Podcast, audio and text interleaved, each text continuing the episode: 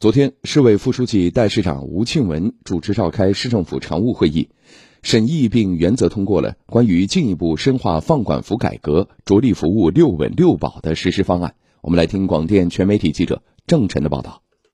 方案围绕进一步推动优化就业环境、减轻市场主体负担、扩大有效投资、激发消费潜力、稳外贸、稳外资、优化民生服务、加强事中事后监管。完善有效联系和科学评价机制等八个方面，提出了包括优化涉及审批服务、着力推进通关便利化、提高社会救助精准性等在内的二十五条重点任务。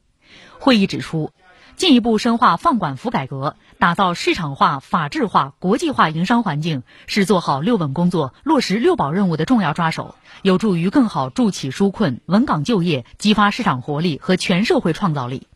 要深入学习贯彻习近平总书记系列重要讲话指示精神，坚持以企业群众需求为导向，与谋划推进民生实施项目有机结合，强化公平公正监管，优化惠企利民服务，不断增强企业群众的获得感和满意度。要紧盯重点领域和关键环节，抓实抓细各项政策措施，全力打造综合最优营商环境，为扎实做好六稳工作、全面落实六保任务提供坚强保障。